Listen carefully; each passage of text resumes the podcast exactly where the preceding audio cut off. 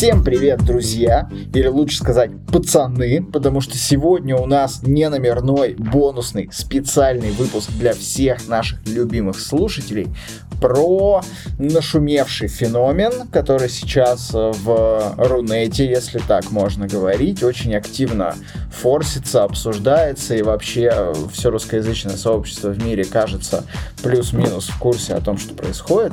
Вот. А, поэтому сегодня мы, а, меня, кстати, зовут Андрей, он же Ёж, и со мной сегодня на связи Антон, наш второй хомяк. Всем привет. Привет. Мы потеряли Егора, он оказался чушпаном. Его отшила улица. Нет, мы э, шутим. Егор находится в другой стране сейчас, относительно той, в которой он был э, до этого. А, он поехал по делам, поэтому ему немножко некогда. Вот, поэтому бархатный голос нашего подкаста сегодня не присутствует, а мы быстренько, кратенько пробежимся а, по нашим впечатлениям, вообще по истории а, этого феномена. Казанский, казанский феномен получил название. Ну и в целом уличные какие-то подростковые группировки, э, банды, бригады, улицы, как угодно можете называть мы посмотрели доступные 6 на данный момент серий. А, ждем с нетерпением остальные. И слушай, а, давай я, наверное, немножко расскажу о том, что это вообще, откуда это взялось. Да, давай дадим справочку. Смотри, короче, история в следующем. Давным-давно, э, в 70-х годах, на улицах Казани мы будем говорить о Казани, потому что фильм про Казань. А, но в целом, наверное, и я почти уверен, что это происходило не только в Казани, а, зарождается вот это сложно очень однозначно назвать. Типа, если мы скажем, что зарождается уличная преступность, мы будем не совсем честны, потому что а, если следовать, э, скажем так, показаниям, которые описаны в книге Роберта Гараева, а, слово пацана, с которой, собственно, все и началось э, в медиа. А, это скорее история про людей, которые объединяются вокруг чего-то, что их, собственно, объединяет. Ну, типа, живете вы в одном дворе, а, вы как бы общаетесь все между собой. А, живете вы там на одной улице, вы между собой все общаетесь, болеете за один футбольный клуб и так далее. Как это начиналось? В 50-х годах крестьянскому населению в России выдали паспорта. То есть вот настолько издалека я буду заходить. И начинается массовый приток населения в крупные индустриальные центры, в том числе в Казань. Население преимущественно крестьянского, со своими крестьянскими обычаями, укладами, устоями и так далее. А традиции кулачных боев на Руси они типа, ну, сотни лет насчитывают. И исторически а, одной из главных забав э, крестьянских деревень было пойти сходить от соседнюю деревню и, соответственно, самим желательно не получить пиздей. Да, наверное, ядром всего этого было то, что город и деревня столкнулись вместе, хотя до этого были сильно отделены друг от друга, и кажется, как будто именно от этой искры все началось вообще э, есть очень четкое понимание о том, как ведут себя мигранты, когда они приезжают в новую для них местность. Первое поколение, как правило, ощущает себя не в своей тарелке, ну, как бы не, не, не дома, и пытается и максимально... начинает выстраивать, да, свой прежний быт на наоборот, новом месте. Наоборот оно максимально Нет. пытается адаптироваться. Ну, типа, жить так, чтобы никому как бы не встать поперек горла, так, чтобы их не выгнали. Они понимают, что они вот приехали тут как бы на птичьих правах, и надо вот как-то аккуратно встраиваться в новую реальность. Это первое поколение. Второе поколение, которое уже родилось на этой земле, а, оно как бы считает ее своей. Но с другой стороны, устои, которые закладывает э, в это поколение семья, они все еще про ту старую местность. И вот это вот второе рожденное поколение, ну, первое рожденное, второе по факту поколение э, вот этих мигрантов, оно как раз к 70-м годам и достигает возраста 14-16 лет. То есть это дети, которые ощущают э, город своим местом, где они родились, это как бы их родина, но при этом устои но и... с теми прежними устоями. Да, да, устои и порядки у них в головах как бы еще вот те заложенные, значит, дедами, условно говоря. В семьях они это слышат, и как бы в целом это обществом, которое существует в рамках этого города, более-менее принимается. Поэтому истории, когда там существует двор э, и соседний двор, и там ребята из соседнего двора прибегают избивать ребят из твоего двора, а, для 70-х годов это абсолютная норма. И более того, это не то чтобы проблема э, в тот момент. Это скорее, ну, типа, так принято, как мы раньше играли в футбол двор на двор. Вот тут то же самое, только кулаками помахать. Это как бы норм. При этом, если начинается совсем жесть, то как бы все люди, которые живут в твоем дворе, и это описано в том числе у Гараева и не только, а, там, не знаю, дядя Вася шофер такси, который там машину чинит посреди дня, которому 60 лет. Вот мимо него бегут пацаны, он может встать, взять монтировку, которую он откручивал колесо, и начать их тоже пить. Ну, потому что за свою улицу да, надо, надо постоять. Кажется, к какому-то моменту все-таки эта история вышла из-под контроля особенно из-под контроля взрослых. И, наверное, ближе к тому периоду как раз начинаются события, описанные в сериале. Да. Когда это приобрело уже нездоровый масштаб. Да, все верно. А, сериал описывает события 80-х, конца 80-х. То есть здесь накладываются на вот эту вот, ну, сетап, как бы, я рассказал, да, вот, вот существует такой сетап. Есть куча людей, они привыкли жить в определенных парадигмах, при этом какого-то другого развлечения у них особо-то и нет, и они привыкли к тому, что привыкли к коллективизму. Союз, он в принципе был про коллективизм. И как бы а, ты не можешь быть индивидуальностью, ты должен быть частью какого-то коллектива. Если этот коллектив твой двор, то вы там все носите какие-нибудь шапки фернанделки эти, вот, вот все вы их носите, и ты, значит, должен носить, потому что ты часть коллектива. Это прям а, часть государственной пропаганды.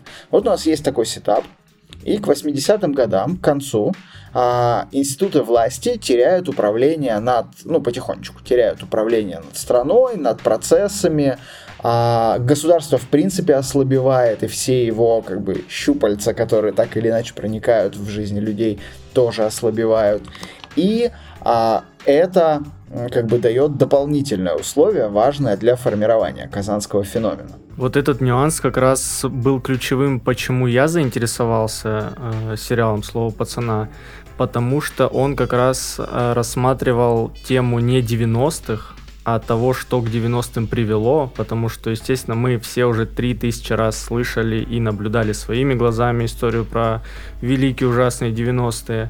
А вот почему они такими стали, и, естественно, стали не в один момент, в 91-м, вот это было очень интересно посмотреть, потому что 80-е максимально, например, уже мимо меня, э, но предтечи всех этих ужасных событий было дико интересно посмотреть. И вот как раз то, о чем ты говоришь, период, когда государство уже находится на грани своего развала, оно уже не совсем понимает, кто оно, где оно и куда оно идет. На фоне всего этого население страны начинает знаешь, пребывать в каком-то лимбе, что как mm-hmm. раз в сериале классно показано на примере родителей. Это абсолютно потерянные люди в Междумирье. И на фоне всего этого дети, брошенные с двух сторон, начинают строить свое маленькое средневековье, если коротко. Вот это было самым интересным нюансом, из-за которого я все-таки решил попробовать ворваться в эту историю. Ворваться в эту историю вообще достаточно просто, с одной стороны, потому что она буквально отовсюду. С другой стороны, достаточно сложно, потому что я буквально там до выхода пятой серии старательно обходил стороной этот сериал, потому что с ним случилась классическая проблема российских сериалов. А, реклама, постер, название — вот все это вместе и по отдельности не внушало мне вообще какого-либо доверия. У меня было ощущение, что это какой-то условный сериал по СТС, типа молодежка, типа вот какая-то такая херня, короче, телевизионная, во главе с э, вот этим миловидным актером, значит, который играет э, много где сейчас. Да, и на фоне этого флер начал складываться не самый позитивный в интернете, и я тоже успел это прочувствовать до просмотра. Честно скажу, в какой-то момент я засомневался, может, все-таки не стоит пробовать. Момент слабости был.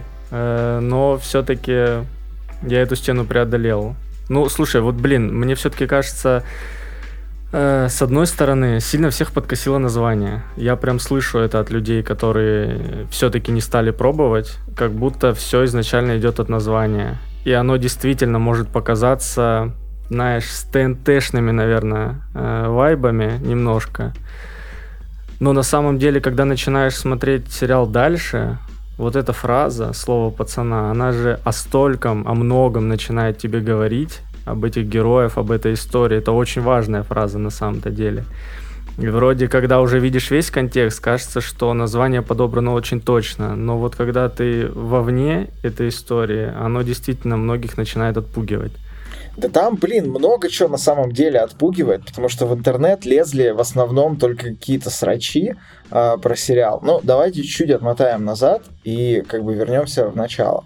В общем, кон- конец 80-х, а, в Казани формируются а, довольно мощные, а, скажем так, ну, их называют группировками, улицами, в основном их называют так, но давайте мы вот здесь сделаем себе пометку. Это, я бы сказал, это, это, это типа органы местного самоуправления в каком-то смысле. Ну, то есть люди, живущие рядом, объединяются для решения коллективных проблем. Как это начиналось в 70-е, как это продолжалось в начале 80-х.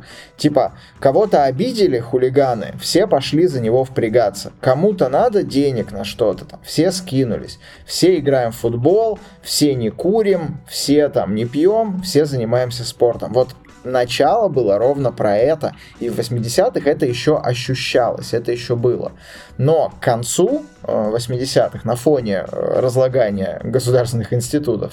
Что-то а, пошло не туда. Э, да, эти вот группировки, они обрели огромную силу в том плане, что больше, собственно, за справедливостью и некому было идти. При этом взрослым людям, ну давайте разделим мир на взрослых и невзрослых, так условно. Да. Вот этому миру взрослых людей было вообще не до детей, а детскому вот этому миру тоже хотелось как-то решать проблемы, потому что жрать что-то надо, типа делать что-то надо и вообще какое-то будущее себе формировать надо, а будущего, кроме вот родителей, которые э, с утра до ночи на заводе, а потом водку пьют, э, это как бы, ну, не очень устраивающее тебя будущее, а других дорог у тебя сейчас нет, э, дорогой юный товарищ 14 лет в Казани в 80-е годы. Поэтому... Я бы не хотел оказаться там в свои 12 лет. А, Сто процентов. На самом деле, про оказаться там, это другой большой вопрос, про который вообще надо как-то отдельно разговаривать, потому что я, например, в свои 14, 15, 16 лет жил в маленьком городе в Приморском крае, и этот маленький город с точки зрения вот этих структур а, молодежных, так их назовем, мало отличался от того, что нам показывают в слове пацана. Ну, жести было слегка поменьше, но, ну, все-таки годы были какие-то, уже были нулевые. Но суть была абсолютно такой же самой. Короче, что нам показывает сериал «Слово пацана»? Он показывает нам две параллельных реальности. Есть реальность взрослых и есть реальность детей. И эти реальности друг про друга знают, а, в том числе взрослые знают про то, что существуют группировки, но ничего с этим особо не делают. А, во-первых, потому что не особо могут, а, во-вторых, потому что находят в этом тоже свои плюсы местами. Мы это очень хорошо видим в сериале, когда, например, шапку возвращают, как мама рада, а, что вот такие да, у тебя да, да. хорошие друзья, они, значит, нашли обидчика и шапку вернули. Мы это видим на примере а, преемственности поколений. Например, вот этот следователь, который совершенно точно знает, как работает мир уличных группировок, совершенно точно рос в этом мире, и мы знаем, что в реальной истории большое количество, ну, типа, давайте так, вот все дети от 14 до там, 25 лет в Казани в какое-то время либо состояли в группировках, либо получали от них пи***. Типа, не было... Третьего как... варианта не было. Да, причем вторых было меньше.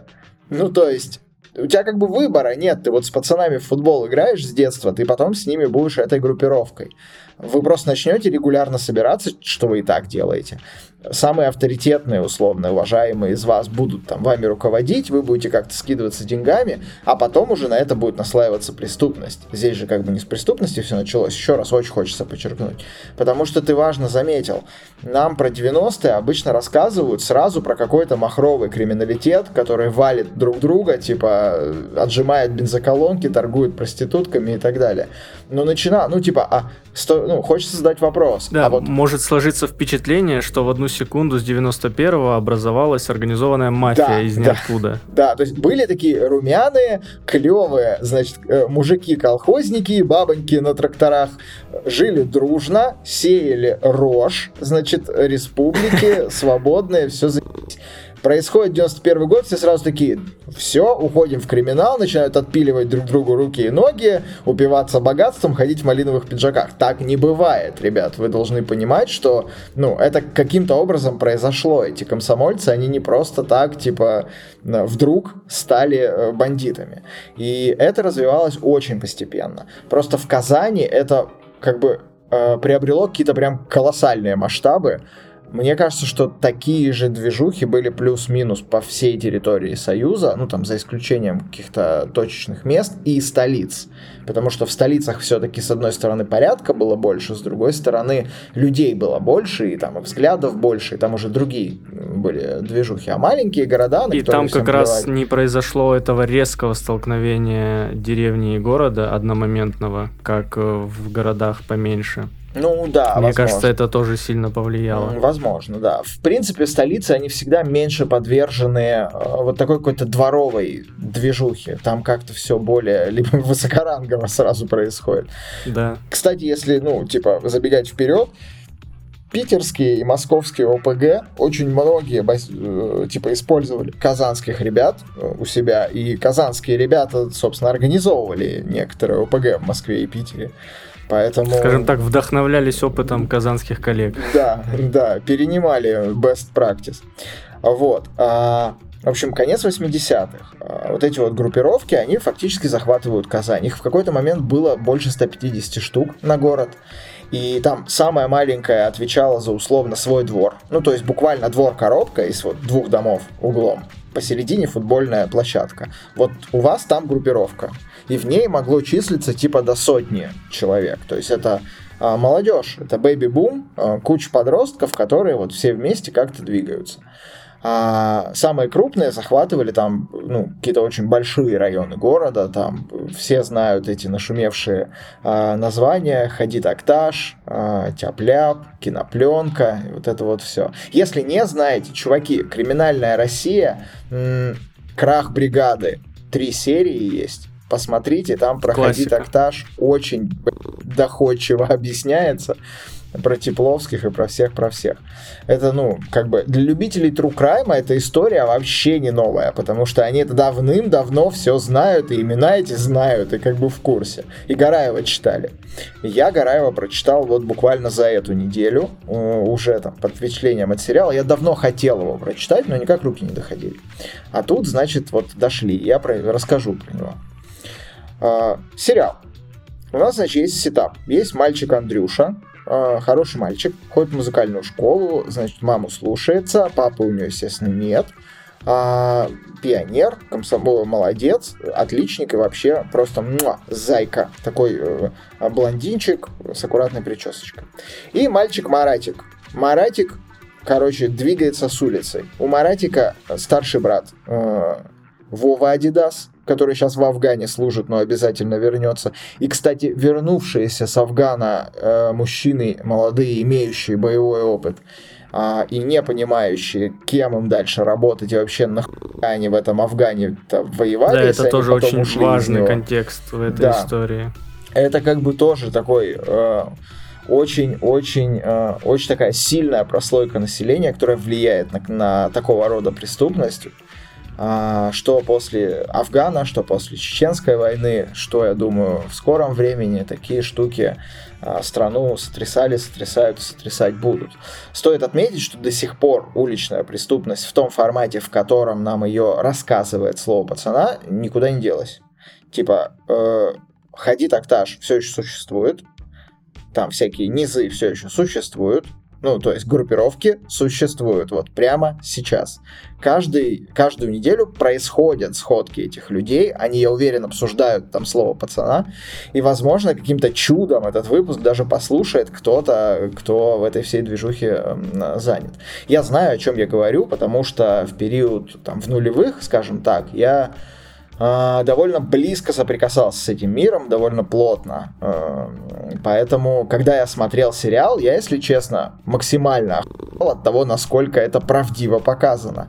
Потому что ты живешь как будто бы в параллельном мире, в котором есть пацаны, понятия, какие-то общики, там, прогоны, стрелки, вот это вот все, и никто про это не знает. То есть вы ходите такие по школе условно, и понимаете, что взрослые про это не знают, а у вас свой подпольный абсолютно мир, который охватывает вообще все сферы жизни подростка, все э, школы города, все районы города, и это, ну, это абсолютно параллельная структура реальности, которая вот э, тщательно замалчивается всеми. Взрослые либо не принимают ее во внимание, ну типа, а, херня какая-то, либо просто не знают об этом. И нам никогда еще этого не показывали. Ни разу я не помню, чтобы вот про это. Всегда нам показывают, что есть какая-то типа стая подростков, которая там нюхает клей и грабит водителя такси, а потом они становятся бригадой. Ну то есть. А, а вот именно структурность, тот факт, что ты вынужден выбирать сторону, потому что иначе тебе, ну, сложно выжить в средней школе просто в такой ситуации. А, и то, как бы, каким образом это происходит, как втягиваются в, внутрь этой системы вполне себе а, мирные, успешные мальчики и девочки, сериал нам вообще отлично рассказывает. А для меня лично это еще было интересно как раз потому, что в мое детство и в том месте, где я рос. Этой штуки было сильно меньше как раз, и меня она не коснулась не то, что по касательной, я ее даже не видел, не слышал. То есть в наших краях было сильно спокойнее в этом плане, поэтому для меня это был прям целиком новый опыт, потому что я обо всем этом не слышал вообще ничего никогда. У нас как раз интересно, что опыт с тобой сильно отличается в этом плане. Интересно, как из-за этого отличаются и отличаются ли впечатления итоговые от сериала. Наверное, можем как раз плавно переходить к личным впечатлениям. Да, давай переходить к личным впечатлениям. И я вот всю дорогу э, с момента, когда я посмотрел э, первые пять серий и до текущего момента, я очень аккуратно писал про него в интернете и там знакомым, друзьям в разные чатики, в наши каналы а, потому что я его смотрю все-таки через призму своих воспоминаний. И угу. я смотрю этот сериал, я, если честно, в от, от осознания вот того, что как бы блин, это же с нами происходило, и а, мы типа через это все прошли, и каким-то образом нам пи***ц как повезло из этого всего вырваться.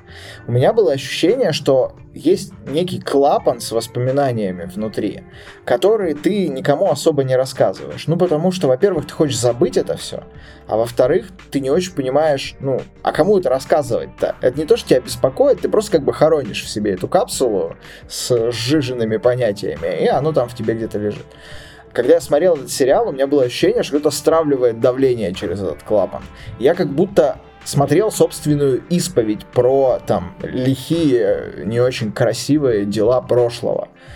И я, если честно, от этого максимально был просто в шоке. От того, насколько они честно правдиво, прям вот точно показывают реальность, которую я видел своими глазами. Я видел ее не в Казани, я видел ее не в 80-х, и с поправкой на это я прям ответственно могу заявить, оно все так и есть. Вот сотни тысяч человек проходили через вот такое дерьмо, когда ты должен выбрать, э, ты будешь там, значит, с уличными понятиями, или тебе будет очень плохо, крайне плохо каждый день твоей жизни.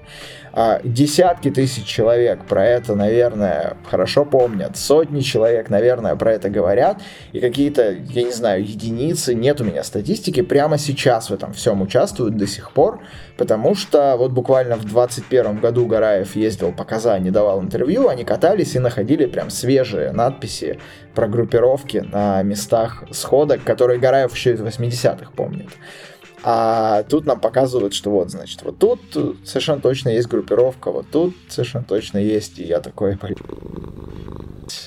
Вообще, ты сказал слово, которое максимально точно описывает мои впечатления, это ва.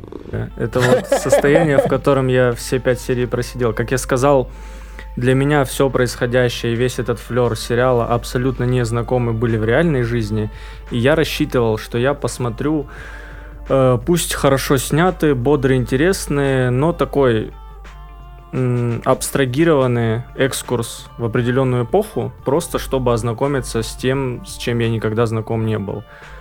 А, в итоге, наверное, уже к началу второй серии я просто сидел с абсолютно круглым ебаном, полным ужаса. И, как мы уже шутили, если бы каждый раз, когда я при просмотре делал тяжелый вздох, кто-то выпивал шот, то он бы очень быстро напился.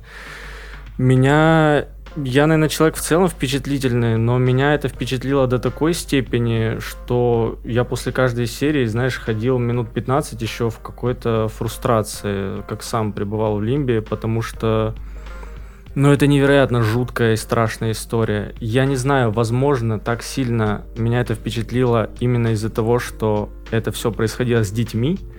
Это в целом, наверное, самая страшная вещь, которую ты осознаешь от этой истории когда ты смотришь и понимаешь, что, господи, ну, 14-13 лет, это же пи***ц, это, это буквально маленькие дети, и то, с чем им приходится сталкиваться, и как им приходится выживать, ну, это абсолютно жуткая вещь. Это к разговору о том, что Естественно, в интернете довольно быстро поднялась дискуссия о том, не романтизирует ли всю эту бандитскую движуху да. сериал. Я не знаю, как, как звучит антоним слова романтизация, но ну, выглядит меня... он вот так, я думаю, как этот да, сериал. Это, это даже не сериал Бригада, от которого в какой-то момент можно было понять лихие бандитские вайбы. Это абсолютно страшная, абсолютно грязная, неприятная история во всех моментах которая, по-моему, наоборот развинчивает вообще любые мифы об там уличной справедливости в кавычках и всех прочих штуках.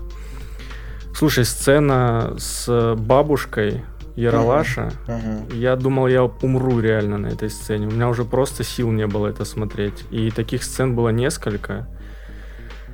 И это вообще полный ужас. У меня, у меня весь сериал была мысль, что мне наоборот четко пытаются донести мысль о том, что может случиться, если дети остаются брошенными. Это, по-моему, прям вот основное ядро этой истории. И я, кстати, потом уже после просмотра шестой серии наткнулся на какие-то отрывки из интервью режиссера Крыжовникова. И он как раз много говорил именно об этом, что была мысль показать именно вот эту беду брошенных детей, что начинает с ними происходить, если они остаются сами с собой. Меня эта штука больше всего пугает в сериале и в происходящем с героями. Тут, кстати, надо сказать, что все ребята на главных ролях довольно молодые, но они невероятно живые и настоящие. Я, видя некоторых персонажей, мне кажется, вспоминал кого-то из детства. Я видел этих чуваков в соседних дворах. Настолько они погрузились туда. Хотя, казалось бы, я думаю, что большая часть актерского состава младшего родилась после 2000-го.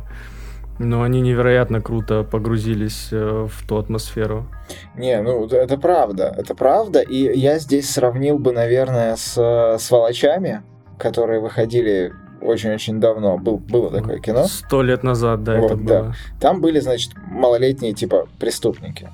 И вот те малолетние преступники из сволочей, они выглядят как такие малолетние преступники из э, какого-то фэшн-агентства, которые пришли. Да, да, да, да, да.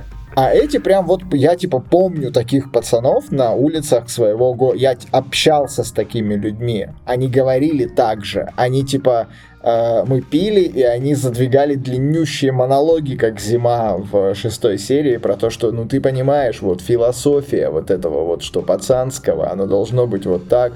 Я такой, это же, ну, это правда, прям реальность. Они, конечно, тоже там, прилизанные, э, для 80-х особенно. Я видел уже мнение в интернете людей, которые жили в 80-х в Казани, что и зубы у них там слишком целые, и лица у них там слишком одухотворенные. И в целом они были как бы пострашнее, погорбатее и похуже, но тут, а, тут уж как детская фантазия дорисовывала. Не, неизвестно. Я думаю, что люди были разные, особенно учитывая масштаб. Ну, то есть буквально на сотню подростков 90 так или иначе в этом всем участвовали. То есть это как бы не, понимаете, это не вот преступная группировка из 90-х, где есть типа какое-то количество человек, которые занимаются вот преступностью. Это буквально вся жизнь вокруг тебя. Это вот твои дворовые друзья и то, как они между собой взаимодействуют и с другими дворами. Ну, то есть это вот слой реальности. Это не какие-то там отчепенцы, маргиналы из детского дома, которые там где-то нюхают клей, у них там, значит, своя какая-то движуха. Нет, это вот каждый человек вокруг тебя, он так или он либо дает деньги, его там чмырят, либо он в этом тоже так или иначе состоит. Он, ему не обязательно при этом шапки срывать, не знаю, там, бить кого-то, но приносить исправно денежку и получать свои косяки от своих же, это как бы было со всеми, ну вот в моем окружении. И никто от этого укрыться никуда не мог в какой-то момент. Поэтому я понимаю, как, какая атмосфера в Казани была в то время. То есть это это прям каса, касалось буквально каждого. Безнадега страшная ощущается. Да, Причем да. Ты, ты же в какой-то момент, э, это очень хорошо показано, что в банды дети начинают сбиваться не для того, чтобы мутить дела и зарабатывать, а в первую очередь для того, чтобы выжить, потому что других вариантов вообще нету. Это да. тупо вопрос выживания. Типа отличный, э, отличный механизм, ну типа отличный пример того механизма попадания так или иначе в эту группировку нам показывают на, собственно, главном герое, ну условно uh-huh. главном герое Андрея, а, потому что он ищет защиты, он попадает туда, он впечатляется этим и его втягивает глубже. И на персонажа Айгуль, Айгуль это вообще хрестоматийный просто пример того, как эти банды влияют на жизнь вокруг и на городскую среду. И, это и на людей, которые... Да, на людей, которые к ним как бы вообще не, не причастны. Ну, то есть можно было бы, знаешь, вылепить историю, где она там влюбилась в бандита и такая вся бандитка.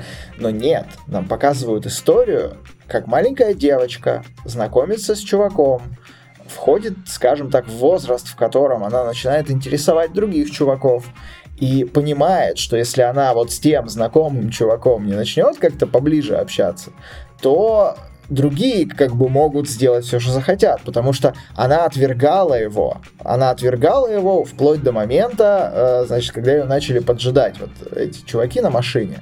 И она, да, она да, как да. бы, а, она ломается в этот момент, она понимает, что вот за ним все-таки сила, ну и, конечно же, она испытывает к нему какие-то романтические чувства.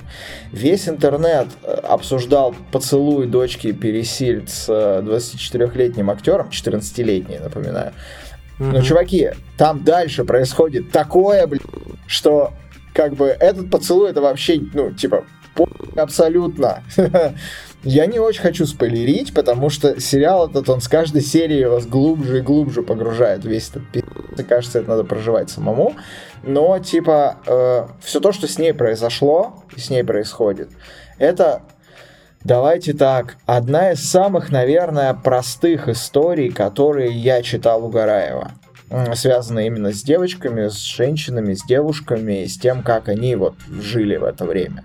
Потому что ну, там было вообще всякое. То есть, ну, групповые изнасилования, э, потом весть об этом э, на весь город и как бы пост- установление этого для этой девушки как бы обычным э, делом и там использование ее на протяжении многих месяцев и лет кучи людей, это только в путь. Типа такого было дофига. Это, конечно, уже больше в 90-х, но начиналось это все из 80-х. Надо понимать, что вот как раз в 70-х такое вряд ли бывало, потому что трансформировались эти понятия, трансформировалась вообще вся структура, и отношение к женщине в ней тоже трансформировалось. Слушай, и ведь действительно по прошествии шести серий мы видим несколько персонажей и несколько сюжетных линий, которые бы легко можно было обернуть в такую лихую Робин Гудскую обертку с нотками э, романтизма по всей этой истории. Но правда в том, что абсолютно каждая из этих историй, этих персонажей показана в такой кто не пи***ца, вообще с отсутствием намеков на что-то лихое и романтичное, что это просто ужас. Поэтому правда, если у кого кто-то очень сильно напитался флером, который возник вокруг сериала и вокруг его обсуждения, э, правда, попробуйте посмотреть сами. Я вообще поймал себя в какой-то момент на мысли, что смотреть этот сериал для меня очень напоминает э, прогулки по кладбищу.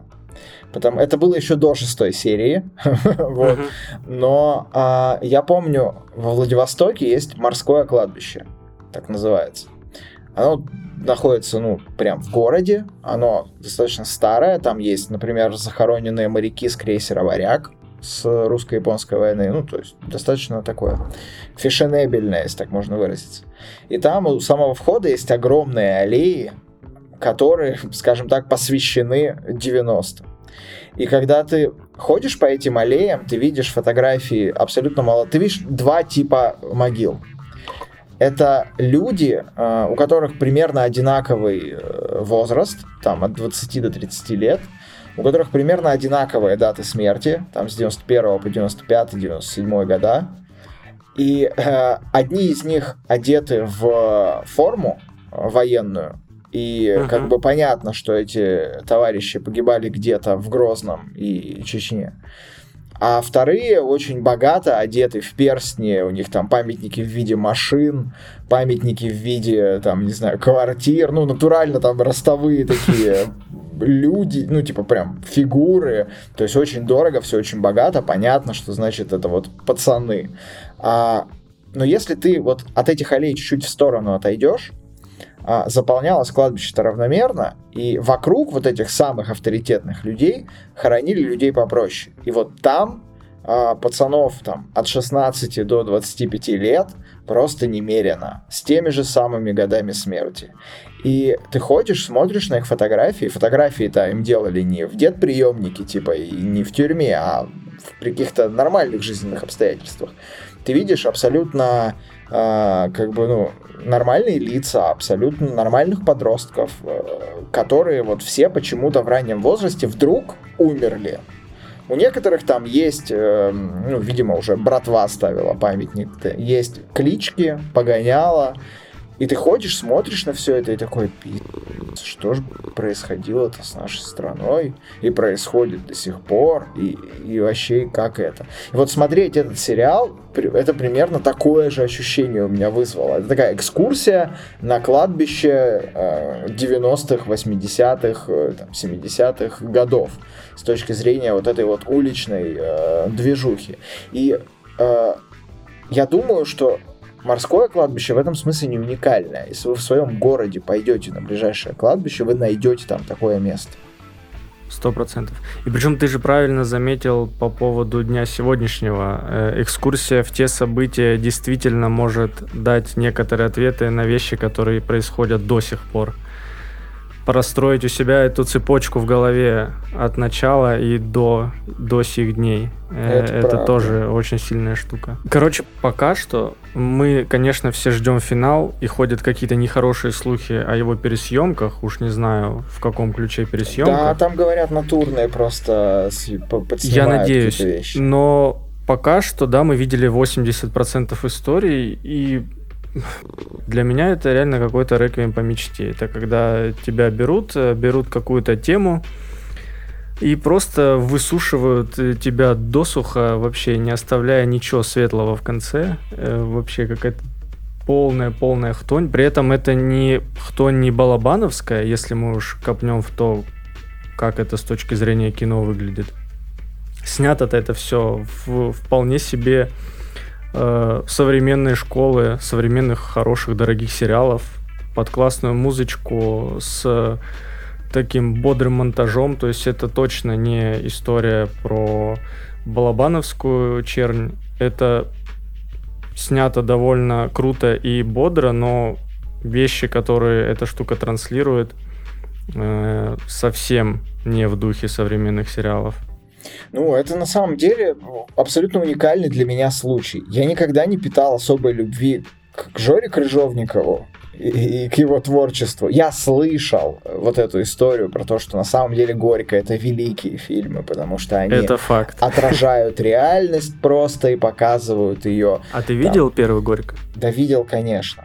А, я как бы не знаю, согласен я с этим или нет, потому что в наш метаироничный век постправды я вообще блядь, не понимаю, у него типа случайно, не понимал до этого сериала, у него случайно так получилось, или специально, или что это, блядь? Это самый лучший фильм, и я в кинотеатр насрал, или это метаироничный комментарий на тему э, традиций, которые там в российской глубинке существуют, и людей, которые абсолютно вот так себя ведут стереотипно. Э, это тяжело, особенно тяжело мне, выросшему в некотором смысле на школе кинообзоров имени Евгения Баженова. А, ну, короче, тяжело. Тяжело, когда у тебя в один год и Александр Невский становится, значит, куда круче, чем, собственно, сам Евгений Баженов. И Жора Крыжовников вдруг да, оказывается да. гениальный режиссер-то на самом деле, который просто берет реальность, просто отражает ее, но он это делает так, что ты смотришь и такой, вот был бумер, да, была бригада, там были какие-то полумифические братки, какие-то mm-hmm. такие собирательные образы, в которых ты, ну, вот не верил, ты знал, что они были в 90-х. Кто-то видел Мифология 90-х. Да, это такие, это мифы, Греции, типа. да. да, а здесь ты смотришь кино вот про тебя, про твоего соседа, про ваших пацанов в школе, про тех, с кем вы на коробке в футбол играли, если бы у вас все пошло не туда. Или, если у вас все шло не туда, как у меня, то вы прям просто про себя кино смотрите и такие, блин. И я сидел и думал, господи, а, я вот смотрю сейчас, куда это все могло зайти у меня. И, угу. слава богу, не зашло.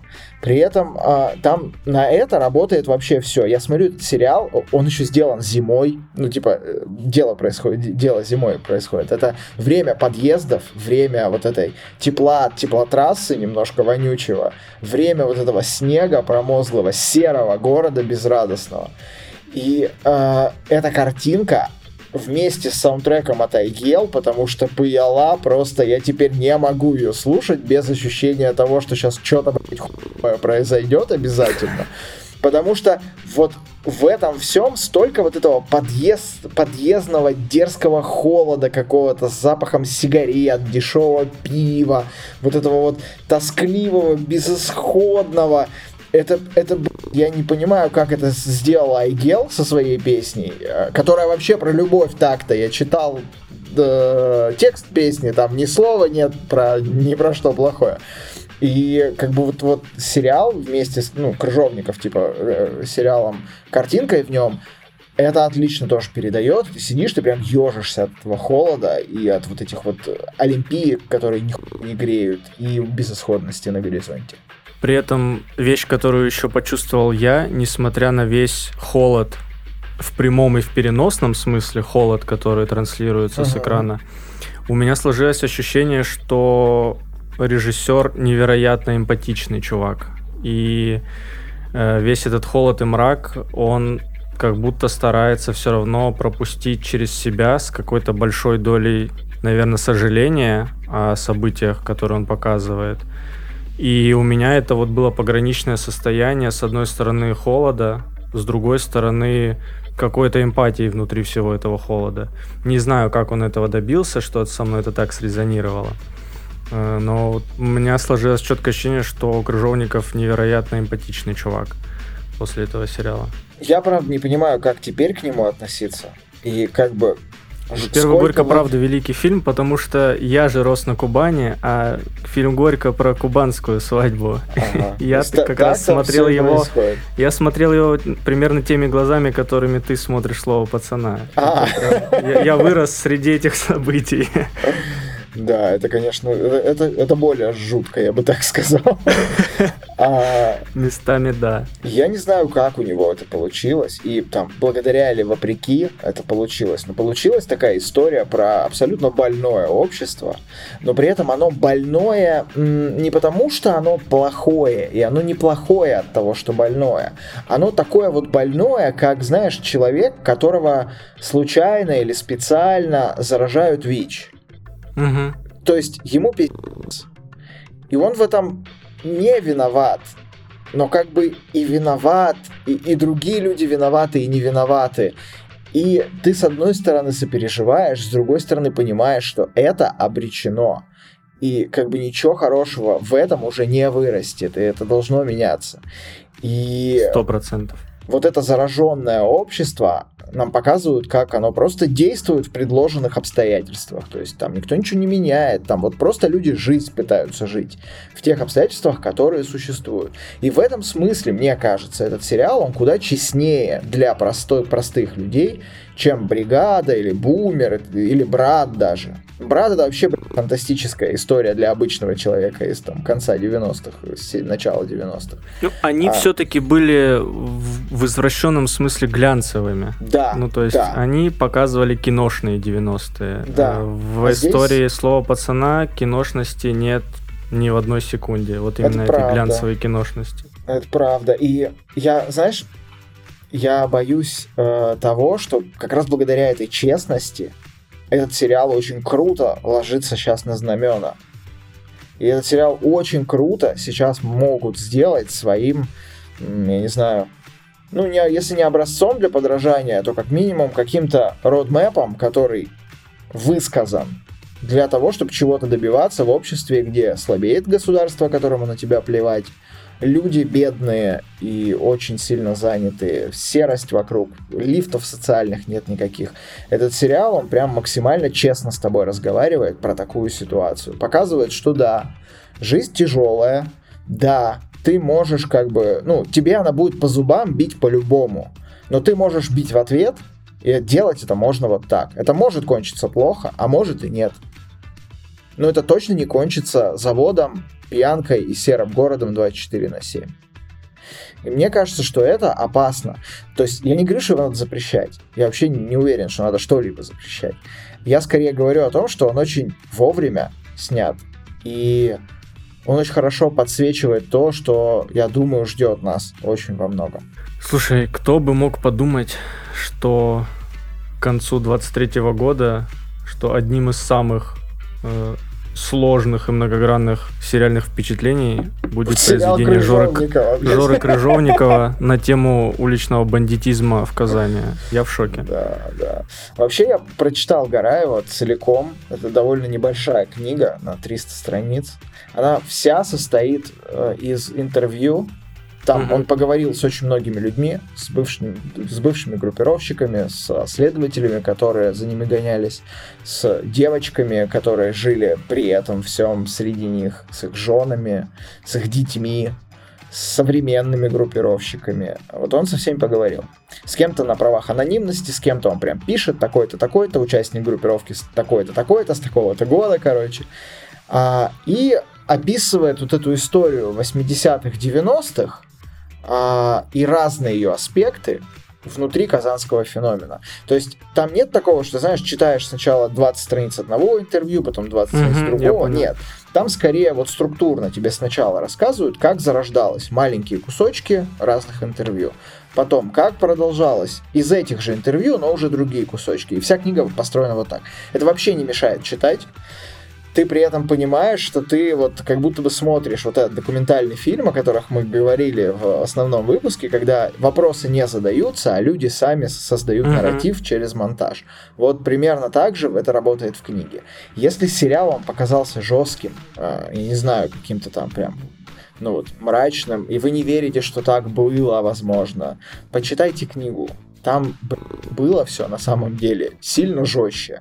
При этом и со стороны государства это было сильно жестче. Ну, то есть там КГБ в определенный момент принимало участие во всей этой движне, вот эти все комсомольские отряды, возможно, нам все еще покажут это в сериале, но комсомольские эти отряды, они тоже были, по сути, теми же группировками, только немножко с другим знаком и с крышей от милиции в тот момент. И на самом деле творился такой хтонический пи***ц, который в 90-х не мог не перерасти в то, что, собственно, в 90-х и получилось, когда в уравнение добавилась наркота, частный бизнес э, и конфликт поколений, когда старшие группировщики не хотят отдавать власть младшим, а младшие не хотят просто деньгами скидываться, а хотят рулить там бизнесом, например.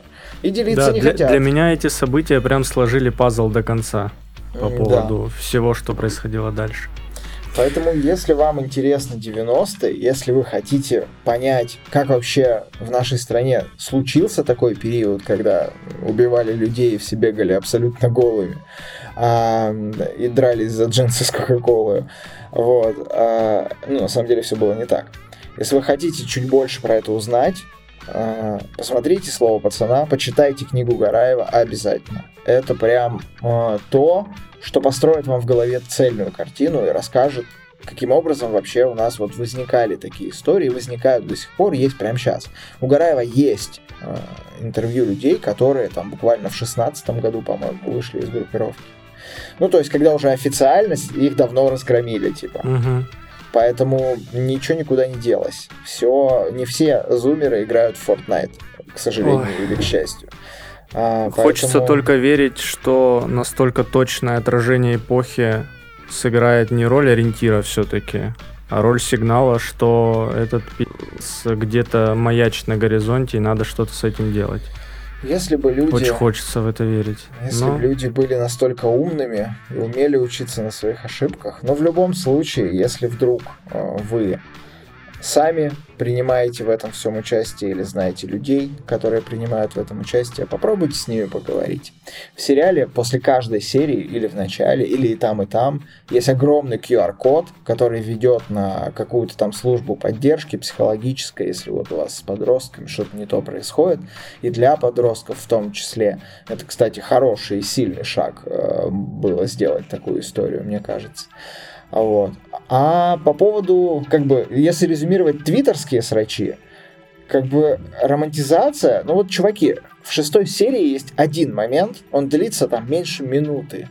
Это такая нарезка с очень спортивным вот этим тремудовским монтажом, когда, значит, пацаны тренируются, чтобы стать сильнее, типа под музыку. И она начинается как вот такая вот, как, как Рокки натурально, который такой бьет тушу, бегает по лестницам, типа сейчас он, значит, э, станет сильнее, будет справедливость. А потом, блядь, нам показывают такое, ну, типа, нам, нам показывают все то же самое, просто слегка меняются цвета и появляются там некоторые эффекты. Самое смешное, что в Твиттере уже доебались и до этого, но это было Да пошли они все в жопу. И, короче, ты сидишь и такой просто... Вот если у вас после этого остались вопросы про романтизацию, чуваки, ну, sorry, тут, наверное, ничего уже вам не поможет, потому что э, мне кажется, эта сцена, она прям, она прям в лоб рассказывает, что тут не романтизируют. Я надеюсь, что кого-то мы все-таки смогли убедить попробовать самостоятельно этот experience прочувствовать, хотя бы попробовать. А, выпуск получился, конечно, у нас со знаком минус в настроении, но я призываю всех долго не грустить, потому что мы уже вовсю готовим вам светлый, позитивный, жирный, вкусный, большой выпуск новогодний к праздникам. Будем заряжать вас кока-кольным настроением, постараемся хтонь из вас все выгнать. Поэтому оставайтесь на связи, не теряйтесь. Да, друзья, э, если вы задумываетесь, или если вас уже это слово пацана, торчащее из всех дырок, и вы считаете, что этот кринж абсолютно смотреть нельзя, потому что опять херня какая-то про 90-е, чуваки, попробуйте. Вот правда, дайте шанс, потому что вы можете открыть для себя очень много нового, интересного, подумать на очень многие темы и отрефлексировать как свою жизнь, так и, возможно, жизнь кого-то из своих знакомых. А, надолго не прощаемся. Скоро, значит, новогодние праздники. А, будем нарезать салатики вместе с вами под наш специальный выпуск. А, услышимся еще, друзья. Всем пока-пока. Пока-пока.